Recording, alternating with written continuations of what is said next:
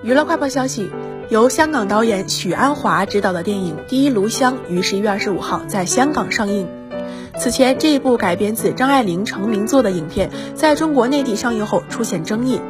因前两次执导张爱玲作品的表现都可圈可点，三顾张爱玲，许鞍华无疑承担着过高的期待。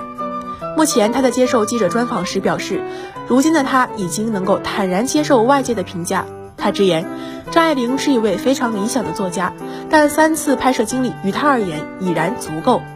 在节目中谈及《第一炉香》，从一开始开拍就被骂，许鞍华表示这部影片整整被骂了两年，这是《倾城之恋》之后第二次他被人说是滑铁卢，但是他希望不会再有第三次，因为他都已经七十多岁了。